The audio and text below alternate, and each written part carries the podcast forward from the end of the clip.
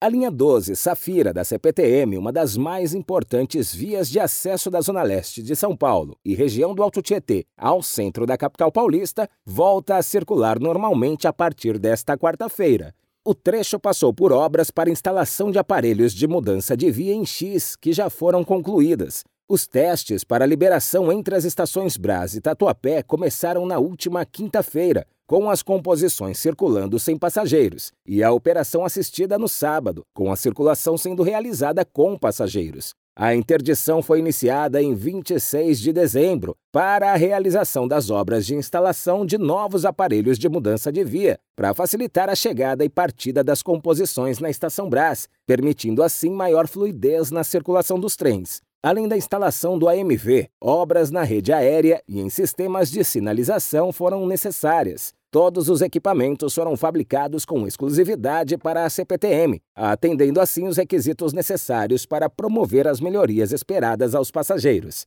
A linha 12 Safira possui 13 estações que atravessam a zona leste de São Paulo e municípios do Alto Tietê, ligando as estações Brás, no centro da capital paulista, e Calmon Viana, no município de Poá. Em 2023, a linha transportou, em média, 263 mil pessoas por dia útil, pelos seus 39 quilômetros de extensão.